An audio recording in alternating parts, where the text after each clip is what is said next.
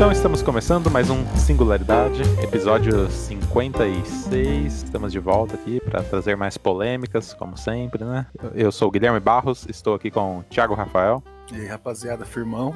Danilo Fernando. E aí, beleza? E Alexandre Schwarzenegger. Opa, e aí? Tudo bom? Bom. Parece que todo mundo tá morrendo, né? Domingo à tarde. a domingão, né? É. Depois daquele rango. Deu aquela Melhor. boiada, né? Comeu. Então, né? Melhor que domingo de manhã. É verdade. Né? Que podia ser pior.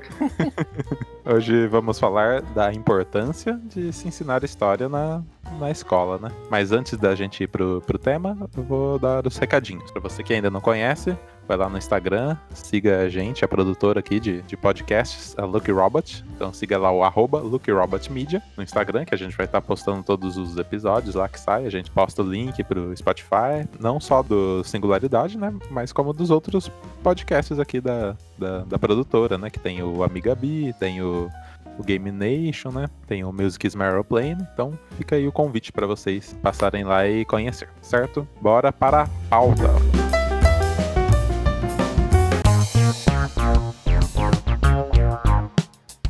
Tema polêmico, né? É, em, qual, em qual governo que eles, que eles tentaram, tentaram tirando as, as aulas de, de filosofia e de. Acho que de história também, que eles estavam tentando tirar da, da grade do ensino médio? Acho que foi no governo Temer, É né? o Temer, né? É, um- é uma PEC. Isso. Sim. Acho E- que história ainda não estava incluído, mas estava cogitando, assim. Foi a reforma do ensino médio. Na faculdade, a gente, a gente a nomeou de a PEC do fim do mundo.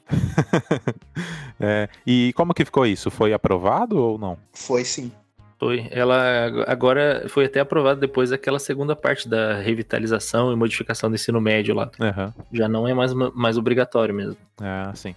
O, o Alexandre, ele é professor de, de história, né? Na, na, na rede pública, certo? Sim. Mas não é no ensino médio. Ensino médio, no momento não. Foi ano passado eu estava no ensino médio. Então eu já dei em todas as.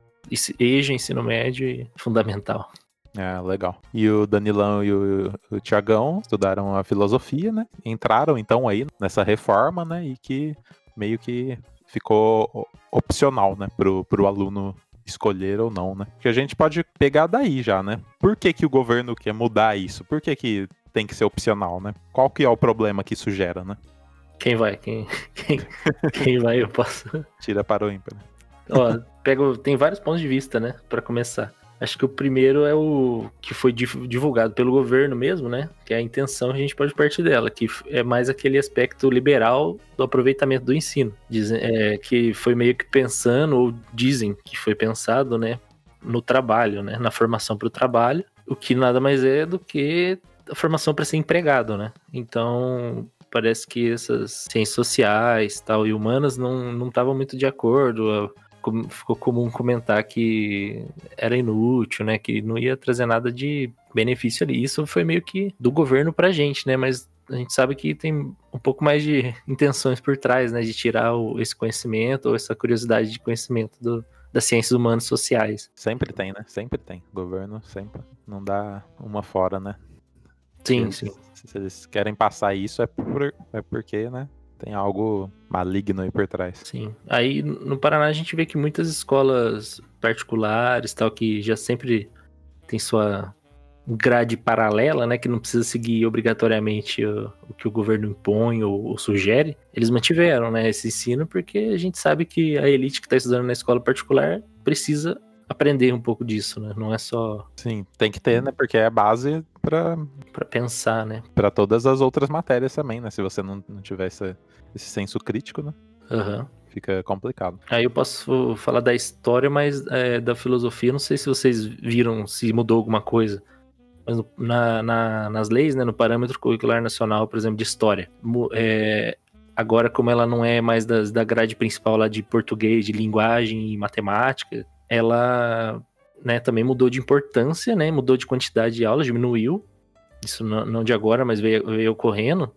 Só que o texto que embasa o ensino de história na- nas leis né, do governo, no parâmetro curricular nacional, é, na- nos guias né, do Paraná e tal, eles, eles continuam com o mesmo texto teórico que embasa e dá importância. Entendeu? Então, falar, ah, a gente precisa formar o aluno para ele pensar, para ele ser cidadão e tudo mais. Só que na política, né, na, na lei, de obrigação de, de ensinar tudo isso, ela não, a gente não vê mais ocorrendo, entendeu? O texto continua o mesmo, continua bonito, lindo, baseado na- no Freire, baseado na França, sabe assim?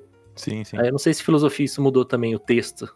Vocês sabem dizer, Danilão, Tiagão? Então, a última vez que eu peguei aula foi em 2018, desde então não vi mais os textos que vem, que chegam do governo, né? Então vai só achismo. Eu acho que seria muito difícil não ter mudado, na verdade, né? Aham. Porque é que assim, o Alexandre também pode dizer isso, que existe como se fosse uma certa demanda, né? Para que um pacote que deve ser ensinado para os alunos tal. E se muda a estrutura de cima, se muda a importância, tipo, do, do curso ou da matéria, né? Daí também é sucateado, né?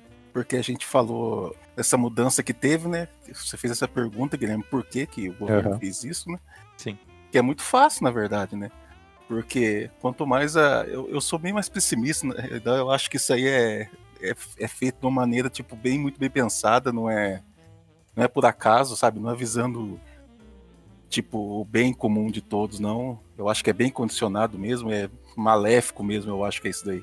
Aham. Que é tipo, quanto mais a população, tipo, não tiver consciência, né? Do que já ocorreu no Brasil, tipo. Digamos que se todo mundo fosse. Todas essas pessoas, né, que nessas manifestações que pedem a avó do AI-5, que pedem ditadura militar, acho que faltou história pra estudar ali pra essa galera, né? Tipo, Sim. a gente vê a, a prova disso. Do mesmo modo que é muito interessante para esse governo também, né? Que as pessoas cada vez menos têm um senso crítico, né? E é uma coisa que a filosofia desperta muito bem. Na Uhum. PEC entrou até educação física, né, o Danilão? E Educação física, artes. então, olha só, tipo, se a gente pega no contexto de pessoas mais é, carentes e com maior chance de se voltar para criminalidade por causa do meio onde que vive, essas pessoas geralmente conseguem se livrar disso, conseguir um futuro ju- é justamente na arte, por meio da música, dança, qualquer outra coisa, e assim como o esporte. Então, tipo, vem uma. Vem, tipo, essa ideia de cima, né? Que por baixo dos panos diz, ó, você não tem que saber o que aconteceu, você não tem que ser crítico, você não tem que ter consciência dos, dos seus direitos sociais, e é isso, sabe? Sim. Daí ficou, tipo, na minha opinião, um ataque muito, mas muito bem pensado, assim mesmo, né? Porque se Sim, você tira a- a- essa, essa razão crítica, né? Se você tira esse conhecimento do que aconteceu para precaver o que pode acontecer, o povo tá de mão atada e com os olhos vendados. pô. Sim.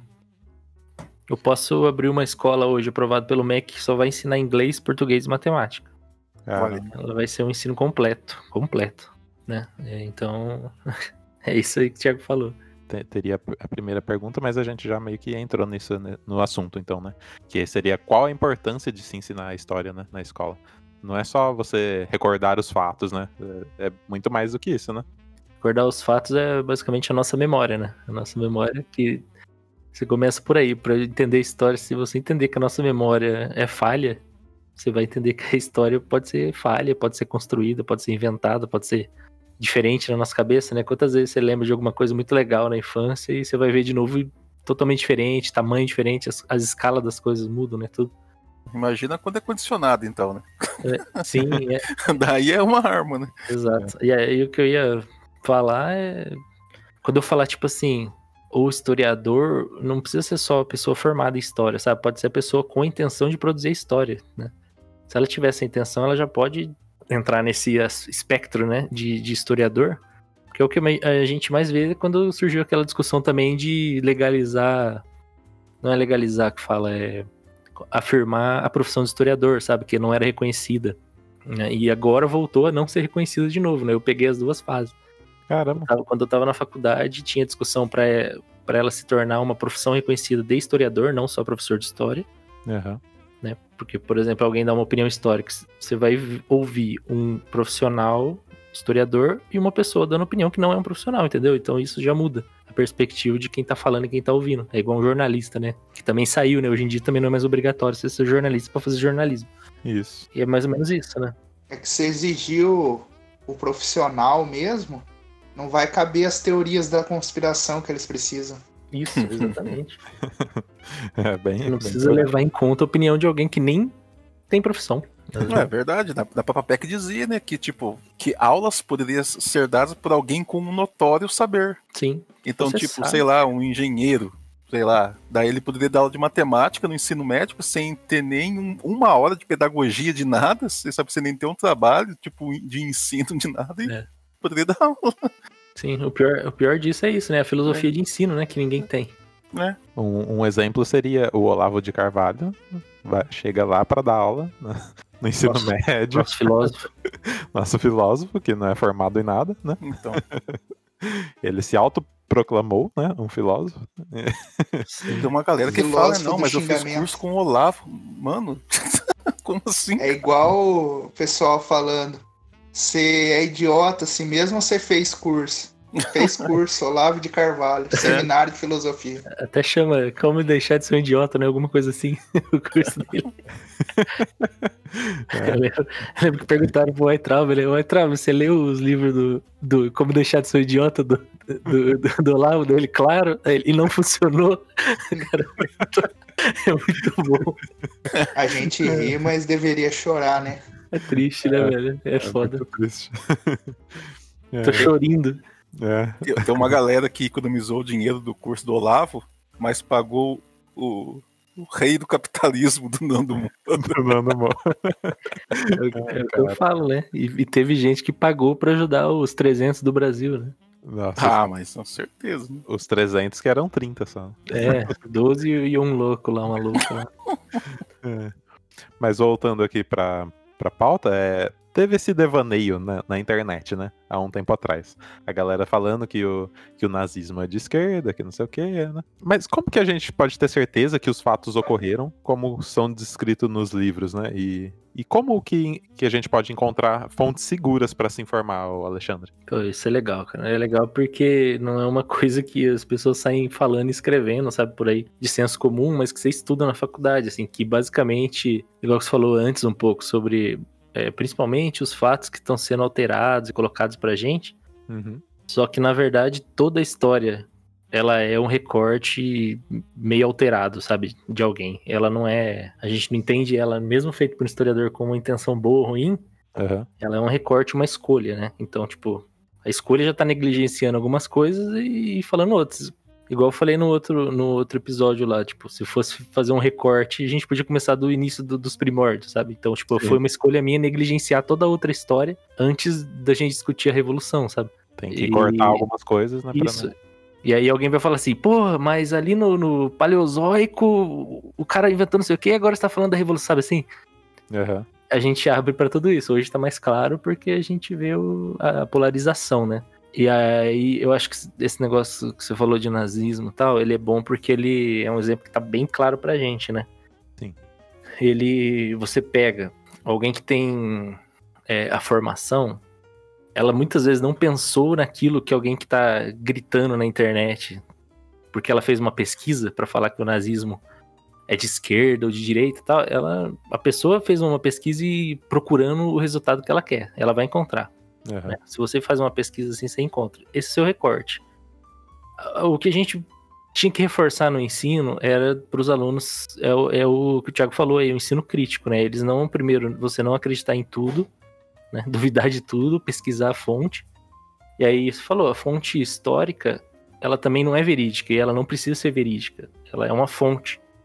Ela É. foi criada por alguém. Então, é, você fala assim, ah, um documento histórico, igual eu falei lá, a gente pode basear a Revolução Francesa nos documentos dos julgamentos que tem até hoje. Pronto. aham. É um documento verdadeiro, né? A gente poderia dizer entre aspas, que a gente pode basear, mas esse documento ele só pega o lado jurídico da coisa, né? Só o processo de julgamento, só o- as decisões que foram tomadas. A gente não pega a vida daquela pessoa, se ela foi atacada na casa dela, se ela foi apedrejada na rua, se ela não conseguiu dormir, se ela ficou presa em quais as condições que ela ficou presa, se ela foi torturada, sabe assim? Sim. Então, o, o mesmo um documento verídico, ele não tá trazendo a verdade dos fatos, ele tá trazendo uma visão de quem produziu esse documento. É isso que a história tem que estudar e é isso que as pessoas tinham que entender. aham. né? Eu, quando eu falo as pessoas que entender, na verdade, daí, tipo, já me cobro, porque não é as pessoas que têm que entender, é isso devia ser ensinado. Né? Isso. Também não é botar a culpa só no ensino, porque o ensino é condicionado pelas escolhas do governo, né? Pelas escolhas de uma sociedade que controla, né? Então, assim, falar, ah, é culpa do professor, não é culpa do professor, a gente está seguindo um processo de dominação e repassando ele, né? Então, tipo, a busca pela verdade não é, uma, não é o que a gente busca. A gente busca o porquê aquilo foi produzido daquele jeito, entendeu? Dá o contexto, né? Aí a, o aluno, no caso, né? No, no, seu caso, o aluno que teria que né, é, tirar as conclusões, no caso. Sim, na verdade a gente traz o contexto, já tenta avisar que não é a verdade absoluta, é, absoluta exatamente e tenta aproximar isso do cotidiano do aluno, né? Pô, você vê uma injustiça que ocorreu, lembrando de novo do último episódio da Revolução. O que, que isso tem a ver hoje com a nossa, com a sua vida na sua casa, né? Na sua vivência? É, né? A gente brigou pelo voto de todo mundo. Você acha que é consequência disso que você, seu pai foi votar na última eleição, sabe assim? Uhum. É tentar essa aproximação para dar um pouco de contexto, né? Não é a veracidade. Por exemplo, um documento, seja ele verdadeiro ou falso, ele é um documento histórico. Pode ser falso, pode ser inventado, mas ele é um documento histórico porque alguém tinha alguma intenção quando criou ele. É isso que a gente vai buscar, estudar. Seria o caso do. Da, voltando lá na, na, Revolução Francesa, né? Seria o caso dos jornais, né? Que você falou que muita coisa se obteve através dos jornais da época e tal, né? Sim. E não à toa os jornais já faziam as fake news lá. Porque a notícia é mentirosa não quer dizer que o documento não seja um documento histórico. Dá para aproveitar aquilo, mas não, não apresentar como uma verdade. Né? Sim, o historiador do futuro, ele vai analisar o discurso que a gente teve no Twitter como um documento histórico, por mais abobrinha que tenham falado, entendeu? Caramba. Se ele for analisar os tweets do Bolsonaro, então ele tá perdido. Sim, é, ele não, ele não vai querer saber o que foi verdade e o que foi mentira, teoricamente, né? Ele vai querer entender por que, que a gente teve esse delírio coletivo, entendeu? É, a galera tá, tá perdida. Sim. Vão ter muito trabalho aí. Pra... Imagina, isso é difícil de se ensinar e é o que a gente falha, né, no ensino de história. Sim. É, isso leva pra nossa próxima pergunta. Quais seriam os problemas do formato atual no, no ensino? Nossa, aí eu posso ficar até amanhã reclamando, mas vamos ser otimistas. Né? Sim. Dentro da sala de aula, a gente tem a defasagem, assim, de, do que é produzido teoricamente para melhorar o ensino nas faculdades e do que chega na aula, né? Uhum. E aí, tipo, da aula, por mais que tenham pesquisas que avançam muitas metodologias e tal, chega na aula, o livro didático, o professor vai pegar e vai seguir aquele livro didático, passar um texto, sabe? É o que eu mais vejo, né? Pelo, pelo menos no ensino é, público. Porque no particular a gente tem vários outros tipos de metodologias aí. Mas é é, muitas vezes o professor ele tem uma dificuldade burocrática, sabe, com o ensino. Tem muita coisa que atrapalha o trabalho dele e toma o tempo dele. Poderia ser melhor aproveitado para se preparar melhor, né, para ter é. condições é. melhor, para ter leitura. Ele não tem indicação de leitura, ele sai da faculdade, se ele não correr atrás, ele nunca mais vai entender como que a ciência dele está funcionando atualmente, sabe? Isso mesmo, se atualizar. E Os não cursos... tem nenhum, nenhum pré-requisito assim, ah, você, você vai ter que fazer um tal curso para se atualizar. Não tem nada disso. A gente tem, no, em todos os estados tem as políticas de progressão dos professores, né? Uhum. Só que os cursos não, não atendem muito bem ao, a necessidade que a gente teria por uma qualidade, sabe? Ele não atende em qualidade. É tem, é, tem o curso mínimo professor progredir de, de carre na carreira, né? Que uhum. seria tipo o plano de carreira. E ele tem sim que atender uns pré-requisitos de fazer tantos cursos em dois anos tal, para ter uma pontuação. Mas você sabe como, como são feitos. Esses cursos EAD aí. É isso, EAD, uma pessoa faz, outra não faz, manda online. Inclusive, teve uma época que tinha mestrado e doutorado feito com essa mesma seriedade desses cursos EAD, entendeu? Caramba. Juntava uma turma de 50 professores, faziam seis meses de curso e eram mestres, sabe? Meu Deus. Então, complicado. É, você falou isso aí do, de dar um texto, né? o, o professor meio que resume aquilo lá e, e passa o texto no, no, quadro, né? E fala. Eu lembro muito disso, tipo, é, vai cair essas 10 perguntas aí na prova. Então você tem que decorar isso aí e, e só. Para, parou por aí.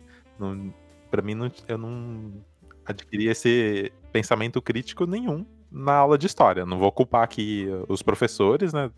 É, Sim. Como você mesmo disse, tem muito que o governo impõe para o que deve ser passado e tal, né? Mas eu não, eu não, eu não me recordo de ter esse desenvolvido essa parte. É, são, a gente consegue ter experiências que funcionam, assim. Só uhum. que vai muito da iniciativa e esforço do professor que pode desgastar muito ele, sabe? No passado, no ensino médio, a gente conseguia fazer bastante debates e tal, e chega a ser uma coisa mais satisfatória, porque os alunos se engajam, participam. Só que mesmo assim, uma turma hoje não é, né, o professor não consegue trabalhar com a turma, sabe? Mesmo que ele faça um debate onde fala assim, ah, a turma engajou, vai ter quatro, cinco ali que não vão estar engajados, sabe? Não vão estar com vontade. Não é o que eles querem estar fazendo, não é onde eles querem estar, entendeu? Sim. E isso, na verdade, é humano, né? As pessoas não querem estar ali. Eu, eu não. Tem coisa que eu não aguento ficar 10 minutos fazendo, sabe? Então, pô, não é, é, é obrigatório, é obrigatório, mas tem que levar em conta que as pessoas às vezes têm umas necessidades que não estão é, de acordo com o que a gente está propondo. Né? O aluno não está 100% sempre de acordo com o que o professor está propondo, e aí teria um diálogo, né? Pega esses quatro alunos e fala: você não gostou? O que, que dá pra gente fazer então? Sabe assim? Uhum. Mas é eu, eu, acredito que não tem, você não tenha esse tempo, né? De parar. Não. O professor tem que se desgastar mais daí, né? É. É um tempo a mais, no caso, seria. Porque só fazendo o, o, velho registro de classe que era no livro, agora é online, o professor já perde toda aquela hora de atividade que ele teria, que ele poderia estar preparando uma aula, vendo um vídeo, entendeu? Ele vai estar com um problema burocrático ali de, de registrar a chamada, de fazer tudo isso, entendeu? E daí, e quase sempre é trabalho para casa daí, né? Sim, o professor trabalha em casa. Em aula normal, o professor trabalhava em casa. Agora na quarentena, o professor trabalha em casa dobrado. É uma hora extra aí que você não não vai receber por isso, né? Tem que partir do, de cada, sim, cada professor, né? Sim. E não à toa a gente vê muito projeto de professor que é muito legal, sabe? Uhum. E dificilmente tem apoio, né? O, o, pouco apoio que a gente tem são apoios de faculdade, né? Que às vezes fazem uma integração entre aluno e alguma escola, ou a faculdade tem alguma bolsa para ajudar alguma escola, sabe? Isso acontece, mas não é. Tá cada vez menos, né? Cada vez menos esse investimento. E você tá ali no meio, né, do, do ensino, né? Acho que acredito eu que é a quinta, sexta, sétima série. Sim, esse ano eu, tô, eu peguei todas as sétimas séries que eu consegui. Pra, tentar aliviar o meu trabalho também e me focar em uma, em uma série, né? Ah. Que eu posso fazer um conteúdo para várias turmas, eu não preciso me desdobrar com outros conteúdos. Ah, interessante isso. Sim. E, e você sente muito uma defasagem do, dos alunos? Sim, contexto, né? Contexto social, principalmente, né? Eu, peguei, eu pego uma escola de periferia, né? Uhum. Aqui na cidade do lado de Londrina, né? em Rolândia. É aquilo também, os professores que vêm, geralmente vêm do centro, vêm de outra cidade, sabe? Não estão na mesma realidade. A gente precisa tentar se adequar a essa realidade do aluno que nem sempre é fácil. Uhum.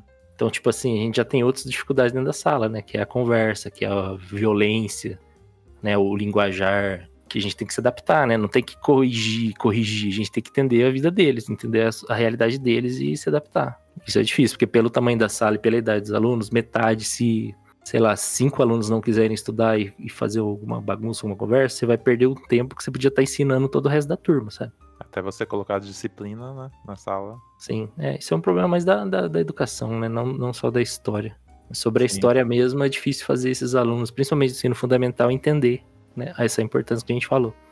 Até porque eles não têm também a visão de mundo, né, que, que a gente tem, ou que o pessoal que já está comentando na internet tem, sabe? Esses alunos menores, né? A gente vai ter mais isso no ensino médio. O Tiagão, em outros é, episódios, comentou, né, quando ele foi fazer, foi dar aula, né, que ele fez algumas dinâmicas e tal, né? E até onde que vai essa autonomia do, do professor na, na sala de aula? Então, é, no, no caso da escola, não vou falar o nome da escola aqui, mas uhum. sabemos qual é da cidade aqui. Sim.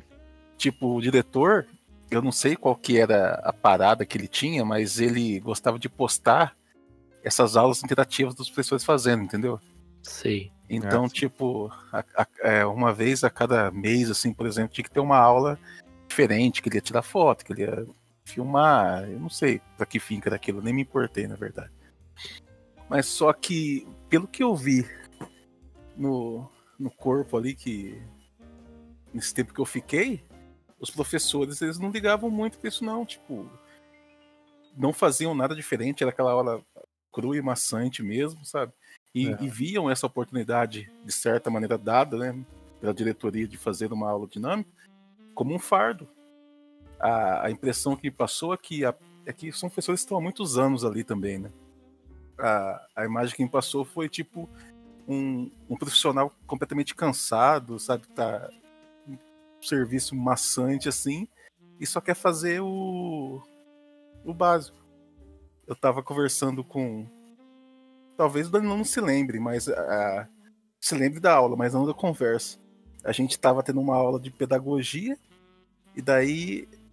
E foi com a Lourdes ainda, né? O, que ela falou sobre o que, que os professores são na faculdade, o que, que eles se tornam depois em, em sala. Você lembra disso? Danilo? Eu lembro dessa aula.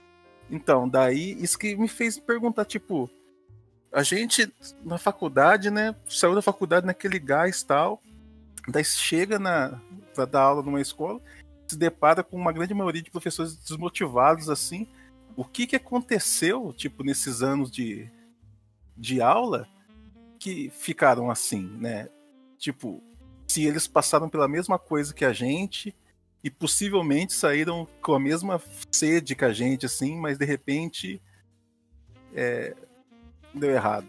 Eu acho que o Alexandre que pode responder isso melhor, porque tipo já está com mais experiência em sala, né? O que, que acontece nesse percurso que dá essa desmotivação tão grande assim? Na minha experiência vendo os professores mais antigos, assim, das escolas que eu trabalho, é realmente isso. Nem sempre, igual eu falei, aquela formação fraca e tal, mas muitos professores têm a formação, sabem como funciona, entende sobre esse negócio que tá até na lei, né? De você adequar a aula à realidade do aluno e você trabalhar essa aula interessante, né? Tentar tornar a aula o melhor, melhor experiência possível. Só que o professor vai tomando tanta rechaçada, né? Na, na experiência dele dentro da sala, porque né, essa, essa negativa pode vir também da, da, pedago, da pedagogia, né? Da direção, que vai bloquear alguma coisa. Mas geralmente até na minha experiência, assim, a gente, eu vejo bastante incentivo. Quando, você, quando o professor quer fazer alguma coisa diferente, ele tem incentivo, sim, do apoio da, da escola. Só que, às vezes, muitas vezes, o resultado não vai ser o que o professor espera na primeira vez, nem na segunda, nem na terceira, entendeu? E aí é isso que vai minando um pouco, acho, a vontade do professor, porque o professor pode ter aquela filosofia de querer. Filosofia não, né? Aquela ideia de querer dar a melhor aula da vida dele toda aula que ele vai. Só que ele começa a perceber que a aula não tá dando certo, sabe? Mesmo a diferente, ela não vai dar certo 100% das vezes. E eu acho que isso acaba com a motivação das pessoas com o tempo, assim. É muito difícil manter, né? É motivado quando você toma tanta coisa errada, sabe? Você. Não errada, mas não dá certo o plano, sabe? O plano falhou, você fala, hum, não vai dar certo. Você, quando você pensa que conhece né, uma turma, você percebe que você não sabia de tal informação e tal informação que não deu certo. Pega um dia ruim de algum aluno, sem querer você briga com o aluno, pronto, acabou seu dia, sabe? Assim, é difícil você manter. É, é muito humano, né? Você, você tá lidando com tantas pessoas em um dia. Uma pessoa, sabe, trabalha no comércio fala, ah, trabalhar com pessoa é ruim, porque você pega uma pessoa chata tal. Uma pessoa ruim acaba com seu dia, né? E você tá lidando com ali 200 crianças por dia, sabe? Qual a chance de você pegar alguma que vai te dar uma resposta que vai desanimar o seu trabalho, sabe? E o professor 98% mais antigo, pô, ele vai pegar isso sempre, sabe? Não tem como. E aí uma hora ele cansa. Tem, é difícil ter uma motivação que, que mantenha depois de tanta tanto ocorrido assim que vai dando uma desanimada, sabe? Eu e... acho que isso é o que mais cansa o professor, assim. Tem aquela frase do Darcy Ribeiro que o fracasso na educação no Brasil é um projeto. Sim. Quanto mais a gente estuda e observa a questão da educação de um modo geral, a gente percebe o quanto ela é dependente da questão política e o quanto essa questão política, pelo menos durante a maior parte do tempo, ela é contra a construção, a educação de um aluno que seja um cidadão consciente, crítico, emancipado. E cada vez mais a gente percebe, principalmente nesse sistema capitalista do modelo neoliberal, em que os políticos querem manter os privilégios e as elites, o ensino público, principalmente, como ocorreu essa reforma do ensino médio, ele visa uma finalidade econômica e se esquece da, da função educacional, da humanização das pessoas e a cada dia se é travado uma batalha contra essa possível qualidade, porque um cidadão consciente ele tende a se tornar de, certo, de certa forma revolucionário. Ele não vai aceitar as injustiças e tudo que é colocado como certo a uma espécie de escravidão moderna. Ele, ele tem a, a história, a filosofia, quando é apresentada, como algo a ser decorado, respondido numa prova e esquecido. É, não é contextualizado, ele não consegue encontrar sentido e trazer aquilo para a vida dele e observar o que ele é no mundo, o espaço que ele ocupa, o que, por que ele tem aquela condição é, ruim ou boa, se enxergar enquanto parte de todo um contexto, enquanto pertencendo a uma classe que vem historicamente sendo constituída ou oprimida ou mantida com seus privilégios. Talvez também esse desânimo dos professores, essa falta de interesse dos alunos, seja provocada por um Estado que quer retirar as condições e não tem interesse num povo esclarecido, que as pessoas saibam dos seus direitos, que elas possam questionar. O professor que fala isso, ele acaba sendo taxado de doutrinador, né? Hoje em dia. Sim. Eu tenho. Pô, para trazer para o ensino de história, assim, eu tenho um exemplo que eu uso e é didático, sabe? Eu, eu consigo explicar simplesinho. É assim, ó. No, na lei, né, no parâmetro curricular, a gente pede, tem um, um período ou uma sugestão de ensinar a história local, né, para os alunos. Então, tipo, eu dou aula em Rolândia, eu estudei história local de Rolândia, e aí tem um caderninho que o, a escola cede pra gente ensinar, que é sobre os pioneiros de Rolândia. Vocês já viram? É, eu tenho uma coisa com ensino de pioneir, pioneirismo. Mas assim, você pega assim, os pioneiros de Rolândia. Aí sim, você vai. A história ensina, ah, eles construíram a ferrovia e trouxeram tal empresa, sabe assim, uma coisa. Mataram os índios, derrubaram a floresta. Isso, não, isso já nem, nem precisa entrar no mérito que não, não conta, né? Na, na destruição que ocorre no lugar. Só que assim, a, a, história para aí, o ensino, o professor ele, ele pode passar isso e ensinar o pioneirismo, os pais fundadores, entendeu, da, da cidade, em qualquer cidade, Andirá, em qualquer lugar. E a gente tem, né, em Andirá, tinha um livro, né, dos pioneiros que alguém escreveu tal, nossa, exaltando o pioneirismo, né.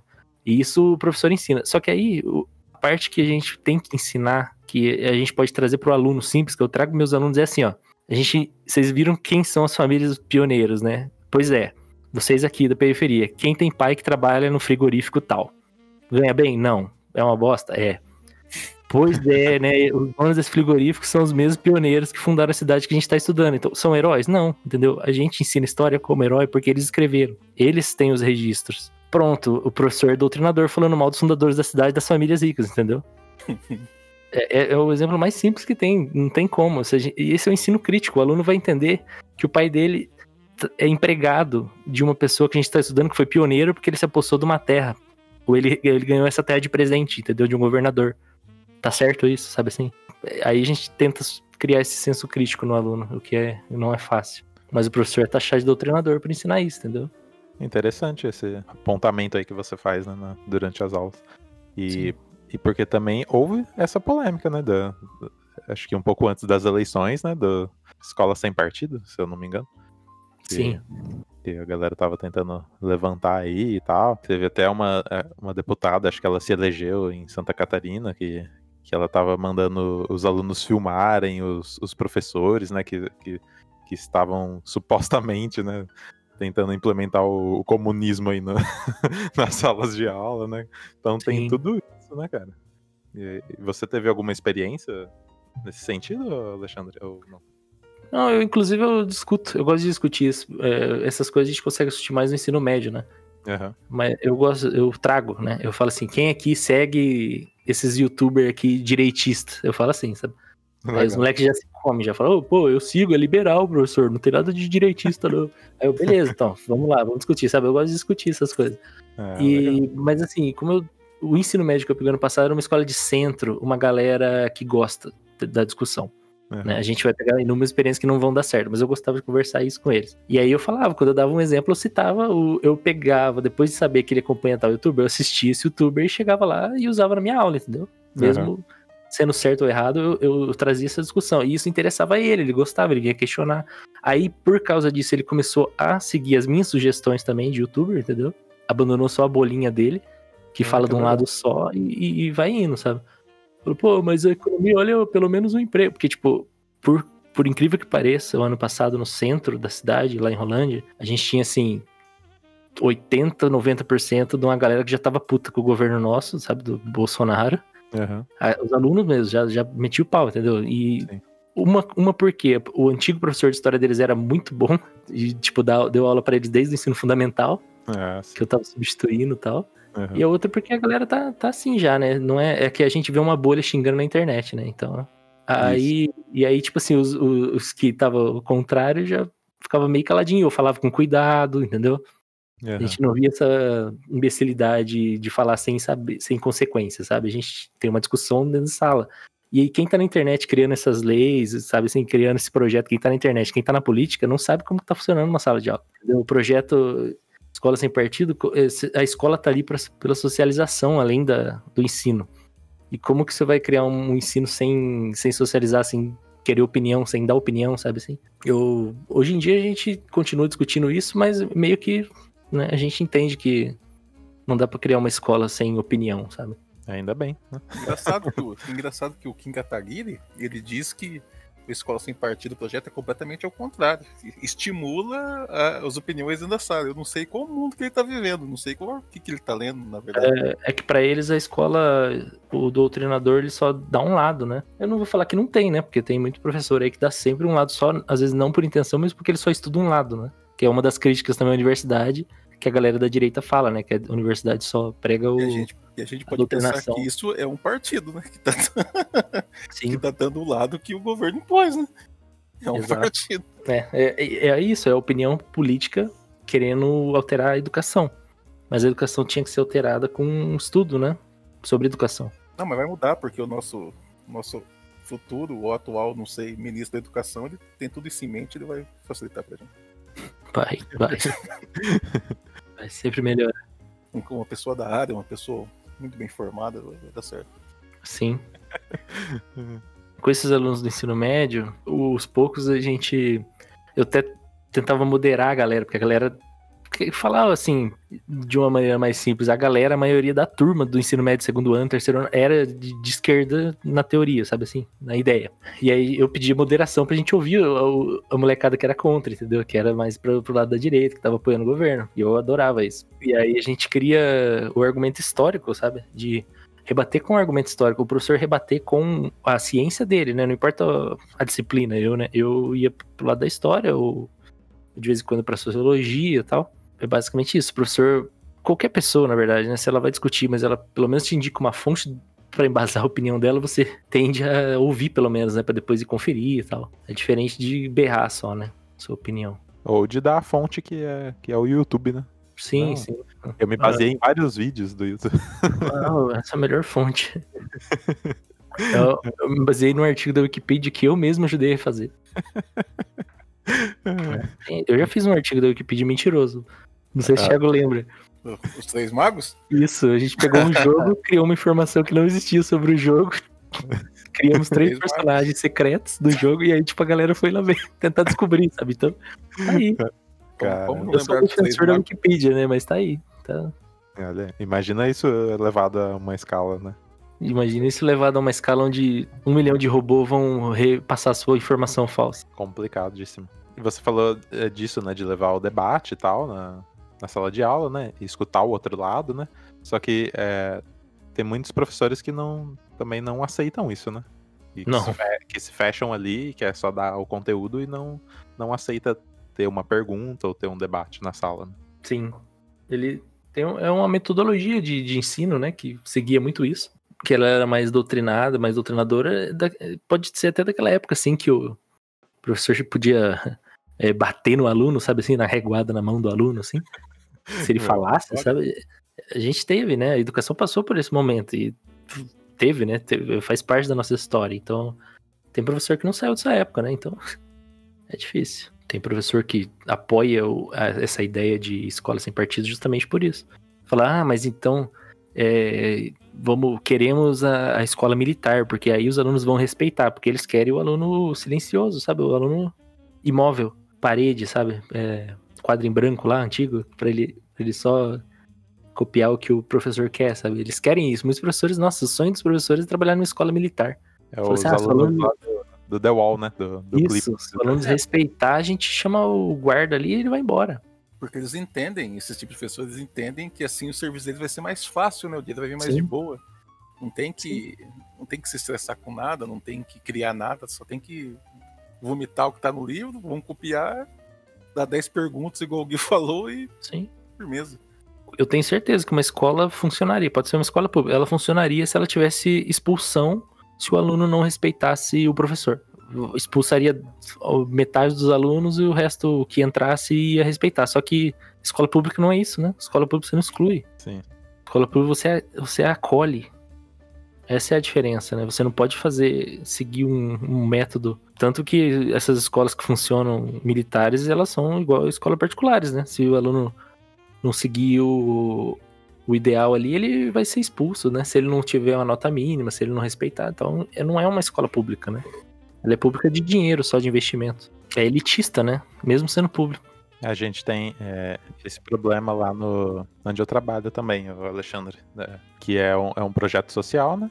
E que os alunos estão lá no, no contraturno, né? E são alunos que a gente tem que acolher eles lá para não deixar os alunos, é, as crianças na rua, né? Ou sei lá, outra coisa assim. Sim. E tem muita indisciplina, claro. E as pessoas elas querem punir os alunos, né? Uhum. Querem expulsar os alunos de lá, querem, sei lá, chamar a polícia para os alunos, cara. E não é bem Sim. por aí, né, cara? Imagina se a gente, ah, sei lá, some daqui, você não vai vir, você só bagunça, e aí? Qual que vai ser a, a consequência disso né, na, na sociedade, né? Se a gente não acolher essa- essas Sim. pessoas, né? No mundo Tá. perfeito liberal, a gente expulsa todos os alunos que não querem estudar. O que, que eles vão fazer? Não sei, depois a gente prende. É bem triste. Tem até uma alegoria que é assim, né? É, é como do pai e do filho, né? Que você deixa seu filho solto para cometer os erros sem nenhuma. sem ser direcionado, só para ter o prazer depois de castigá-lo. Sim. é, acontece.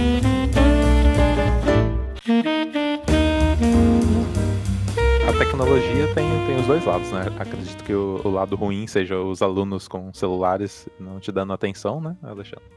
Mas é, qual que é o lado bom disso, né? Como que você usa isso como um aliado seu no, no ensino? Ah, essa é a minha maior luta contra a escola, no caso. Uhum. Porque a escola prega na parede, assim, uma plaquinha escrito proibido o uso de celular, sabe assim? Uhum. Restrito e tal. Então vira aquela coisa meio secreta dos alunos, né? Eles vão ver escondidinho embaixo da carteira a hora, vão mandar mensagem e tal. Eu já não gosto disso na minha aula, eu gosto de pegar o celular, sabe? Bota o celular em cima da mesa, eu gosto de uso do celular. É, meus planos de aula são com base nisso. Eu pergunto quem tá com conexão aí e tal, às vezes eu roteio, sabe assim? E aí qualquer dúvida, qualquer dúvida, alguém pergunta, fala, ó, fala pro tal ali que ele tá pesquisando, pesquisa lá, sabe assim? Eu gosto disso, desse lado da, da, da internet. Pesquisa na hora, tira dúvida na hora, é o que o- a gente usar a internet sempre, né, pra isso. Tanto que, ó, os saudosistas vão dizer que acabou as discussão de bar, né, porque agora a gente pode ver a veracidade de tudo e tal. Sim. Que não, que, que não é mentira, né? Mas também não é ruim. A gente vai discutir umas outras coisas, vamos gastar o tempo com outras coisas, né? Mas na escola tem o, o problema da atenção que você falou, é isso. Se você direcionar a atenção deles pro material que teoricamente já tá tirando a atenção, que é o celular, eu tô usando esse celular, entendeu? Eu não- eles não vão sair da minha atenção pra olhar o celular, porque eles já estão usando, sabe? Pô, Sim. não me incomoda em nada. O cara tá o celular ali e vai mandar uma mensagem, vai ver um Insta, sabe? Tipo, meus alunos de, de ensino médio mesmo, que 90% com celular e internet. Porra, professor, olha aqui a, a não sei quem ontem, sabe? Foi pra festa, não sei onde, no Instagram, sabe? Mostra foto e tal. Fala, Pô, onde que é essa festa, sabe? Tipo, pô, dá uma atenção e vamos continuar, sabe? Ele vai me dar atenção, porque eu dei É. atenção pra ele, sabe? Você não Não vai xingar ele, mandar guardar, né? Que Sim. isso aí vai ser pior, né? Aí alguém manda assim, ô professor, ó o Flávio lá no fundo jogando Free Fire. Eu falo, tá ganhando? Sabe? E aí eu levanto e vou indo lá. Ele já bota e esconde. Fala, não, cadê? Vamos ver se tá ganhando mesmo, sabe assim? E aí, eu, porra, rank isso é, caralho. Eu chego no rank tal, não sei o que. Aí conversa assim e tal. No outro dia ele, ô professor, você joga mesmo? Eu falo, jogo, caramba, não sei o que. Aí, pô, não sei o que. Aí ele já vai me ouvir, Aham, entendeu? Eu ouvi ele. O professor não Você precisa disso. aproximou, né? Não... Você precisa dessa aproximação do aluno. Você precisa conhecer o seu aluno, né? Sim, com certeza. Aí, pô, você sabia que na China teve uma polêmica do governo autoritário proibindo o jogo tal, porque eles xingaram o governo? Eu trago uma matéria do que eu quero ensinar, entendeu? do governo autoritário, porque lá eles bloquearam, proibiram um jogo. Você não Uhum. gosta de jogo? Então, proibiram o jogo porque o cara falou isso, isso, isso do. Que o governador parece ursinho Poo, né? E, a- e aí, tipo, foram banidos e tal. Você acha certo? Não sei o que. Os caras, pô, não, não sei o que. Então, pô, já fiz essa aproximação, ensinei história, falei do jogo, acabou. O aluno interessou, entendeu? Nossa, que interessante, cara. Muito legal. Isso, isso demanda de mim, entendeu? Aprender o jogo que ele gosta, saber da rede social que ele gosta pra criar isso. E eu não, geralmente eu não tenho tempo recebendo pra fazer isso. Eu tô em casa fazendo isso. Tem o- os vídeos de. Não sei se você conhece do, do Castanhari, né? De, de nostalgia e tal. Que ele também fala de história. Como que você vê isso? Tipo, você recomenda para os alunos verem? Ou até você leva isso pra sala de aula? Eu levo bastante vídeo. Eu uso aquela TVzinha pendrive da escola. É. Essa. Parece pré-histórico já na TV pendrive. Tem que baixar o vídeo no computador, converter pro pendrive pra, pra TV ler, mas eu levo. Uhum. Fica uma beleza. Mas geralmente eu, uso, eu gosto de usar. Já usei alguns do Nostalgia, eu gosto de usar o, o Atila, é, o, o outro cara do Nerdcast de História. Esses vídeos que são mais ilustrados, né? Porque se for pra alguém falando, eu mesmo posso falar. Sim, sim. Só que é aquilo, é igual, né? É, é matéria de, de ensino que todo mundo que fez uma faculdade de ensino aprendeu, que é estuda sua fonte antes de passar pros alunos, né? Uhum. Então tem vídeo que você não pode usar, tem vídeo que foi mal feito, tem vídeo que você fala, não, fa- falou bosta. Que é o caso do último vídeo do Castanhari, né? Que ele vai falar do fascismo ontem, e ele vai falar do fascismo. E aí ele fica, tipo, a metade do vídeo falando do comunismo ditatorial, sabe? E aí, tipo assim, é uma pesquisa meio rasa. Qual o problema? O cara é enorme, todo mundo vai ver, entendeu? Uhum. E aí. Perdeu o foco, né? É, ele cai naquela dout é, doutrinação, não, aquela onda nossa de condenação do comunismo, é, que tá, na verdade, você não tá criticando o comunismo, você tá criticando esses governos autoritários que se au- auto-intitulam comunismo, entendeu? Sim. Essa, essa galera criou uma, um próprio comunismo pra eles, né? Sim. Porque se você for parar pra pensar, esse comunismo que, que eles abominam aí, que eles ficam falando os quatro ventos, não tem nada a ver com o comunismo do, do, do Marx. É, novamente na, na criação histórica, né? É uma narrativa que ela vem sendo deturpada desde a Guerra Fria, né? Porque é o medo da dominação do, do diferente. Tem o seu lado que a gente concorda e o lado que a gente discorda, né? Porque a gente não deveria, não deveria concordar com tudo de uma, de uma corrente e discordar de tudo de outra, né? Sim. Sim.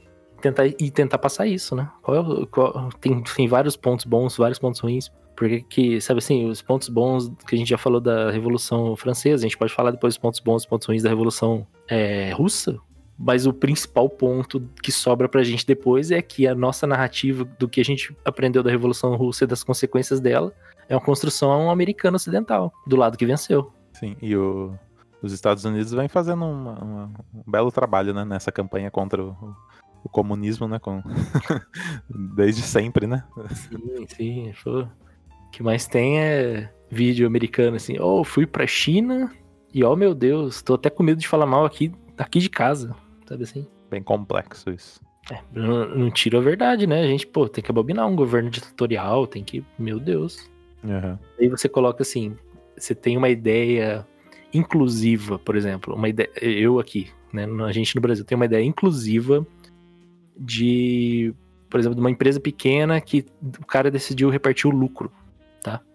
A gente pode falar assim, o ideal comunista. Ó, ótimo.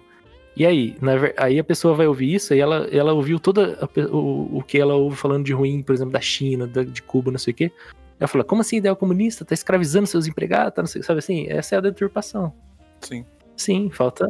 Ideal inclusivo tá, tá atrelado ao comunismo, ideal de minoria tá atrelado ao comunismo hoje em dia, né? E, e é coisa que a gente tinha que ensinar a história melhor.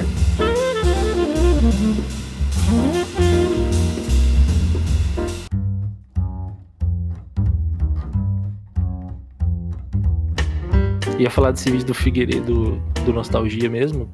Aham. O professor pode usar porque os alunos adoram ver, mas o professor tem que fazer o recorte. É igual, é igual usar é, filme, né? Usar qualquer outra coisa. Se ele fizer um recorte e explicar como foi feito, pô, pode usar à vontade. Ah, legal. E, e tem essa auto- autonomia, né? Você pode levar lá e tranquilo. Tem, tem. Vai Acho que quando você estava falando de autonomia de professor, o professor tem autonomia, querendo ou não, Aham. pela política da escola. Só que ele vai ter um trabalho a mais, sabe? Ah, ele sim. tem uma autonomia, mas ele não tem uma facilidade, sabe? Ele vai querer usar o material que a escola tem disponível, mas o material tá tão velho, empoeirado, que vai ser difícil funcionar, sabe assim, essas coisas. Aham. E a pessoa quer ajudar, mas vai ser um trabalho extra pra pessoa também, então às vezes a pessoa não quer. Eu, eu levo meus alunos pro pátio para dar aula lá fora, porque eu tô cansado da sala de aula, eu não aguento ficar numa sala de aula. Eu tenho que ver as mulheres que limpam, por exemplo, as, as cadeiras lá fora olhando feio, porque onde já se viu, sabe assim? É, não, é, não, não é falar mal de ninguém, né? Mas todo mundo tá fazendo o seu trabalho, é complicado, porque a cultura da escola é que o aluno ficasse comportado, né? Sem sujar, sem estragar. Sim, sim. É culpa delas também, né? Porque vai ser trabalhar mais para elas. Esse é o problema que não deveria ser um problema, né? A história é muito importante. Eu não sou historiador, nada, mas eu percebo que quanto mais você conhece a história, mais você compreende o dia de hoje, o presente. Sem um conhecimento histórico, você não tem conhecimento do que está por trás e do que mantém toda a estrutura da sociedade atual, os interesses que estão sendo protegidos ou não. E sem ter essa compreensão real do presente sobre as forças que atuam ali, você dificilmente pode projetar alguma mudança para o futuro. Então, no sentido temporal, eu penso que a história tem essa função de você compreende o presente por meio do passado e desenvolve a capacidade de, a partir desse presente, poder atuar de uma forma mais efetiva na construção de um futuro. Sim, demais. Ainda principalmente porque a história se repete, né? Não é nem, nem clichê, porque o ser humano se repete, né? O ciclo. A gente entende como muita coisa funcionava. O eterno retorno do mesmo. Sim. É, o, o, muita coisa que acontece agora, você consegue pegar quatro, cinco, seis de cabeça, assim, de fatos históricos parecidos, para traçar ó, o que, que fizeram naquele, naquela época, né? O trabalho historiador. Por que aconteceu naquela época, o que fizeram, qual foi o resultado. Aí tá acontecendo de novo. O que a gente fez, o que a gente tá fazendo e o que a gente pode fazer para melhorar. Tá muito Idade Média. O mais importante é, tipo, tem um fato histórico, mas é por que chegou aquilo, né? Essa que é a questão. Exatamente. é isso que a história tá aí, né? Por é. exemplo, Revolução Francesa. Como se resolveu? Cabeças rolaram, fica aí, no ar. É. Olha aí. Igual. Não tô falando nada.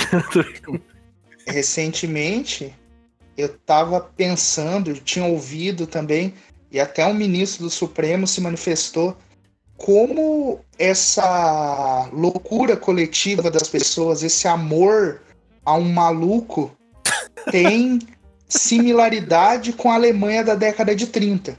Com a diferença que a nossa crise, embora exista uma crise, perto do, da crise que a Alemanha vivia, é uma crise fictícia.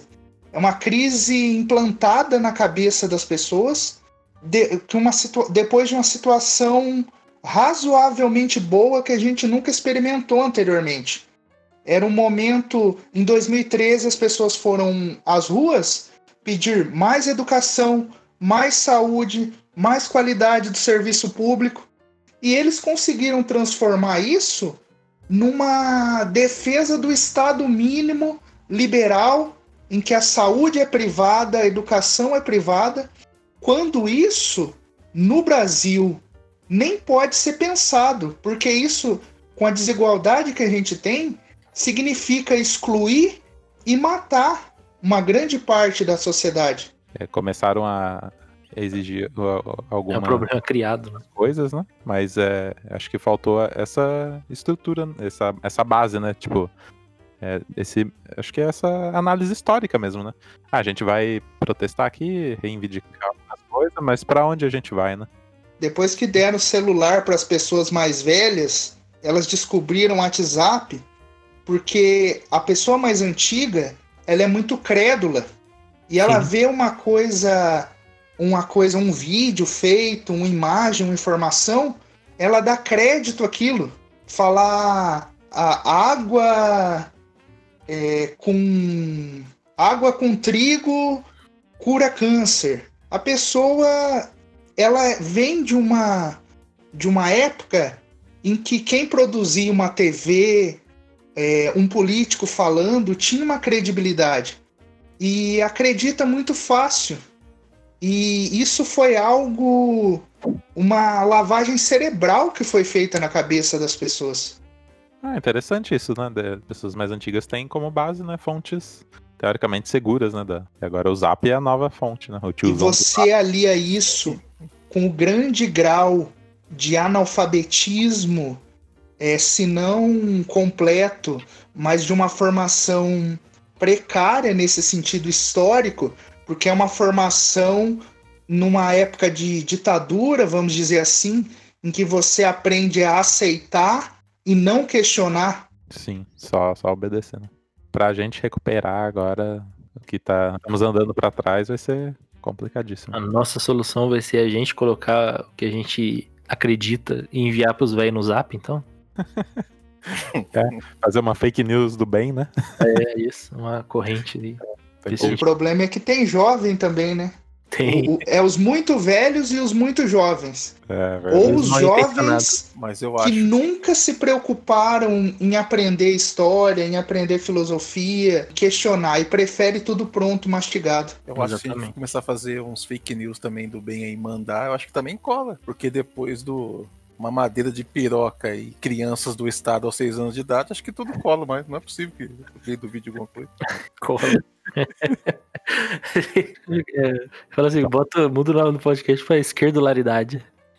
Eu acho, eu acho que o Guilherme tem que marcar. Vocês tem que ouvir todos os podcasts que a gente fez, tem que marcar todos que a gente tá esquerdalha uhum. e deixar anotado. Se der merda no Brasil e virar aquela, aquela, aquela é aquilo que a gente tem que vir, é. Desse deleta tudo, que senão tá tudo fodido, mano. Deixar um botão pronto aqui, só aperta. Tira o HD do meu PC, queimo. Defcon 5. Mas nem é uma questão de esquerda, né? É que nem aquele, aquela frase, aquele texto do Deleuze. A importância da filosofia no sentido de questionar a estupidez. Sim. Porque a gente não vê, porque antigamente havia uma direita conservadora que era culta, intelectual, é... e isso não existe agora. Agora é algo, é uma coisa estúpida, antidemocrática, violenta, autoritária, que não tem aquele verniz que antigamente tinha e que participava de uma forma é, vamos dizer assim, civilizada no meio político. Sim, acho que a internet até facilitou isso. Deu, deu voz. Deu voz para os malucos, né? Deu. Ele se encontrou na internet, né? Tinha um em cada canto do mundo, se encontrou, virou uma galera. Juntou tudo. É. Sim. Bom, então eu acho que é isso. A gente vai fazer o, o, um outro episódio aqui, só falando de distopias, né? Política. Show. Que, é, distopia, aí vai ser tipo um episódio de ficção, né? A gente não precisa isso. Ter opinião política. Esse, é, esse dá pra se divertir sem ficar triste. Ainda bem que é só ficção que tá tudo perdido. Só. só. Então é isso, galera. Valeu, muito obrigado. Voltamos qualquer hora. Tchau, tchau. Valeu, obrigado. Tchau.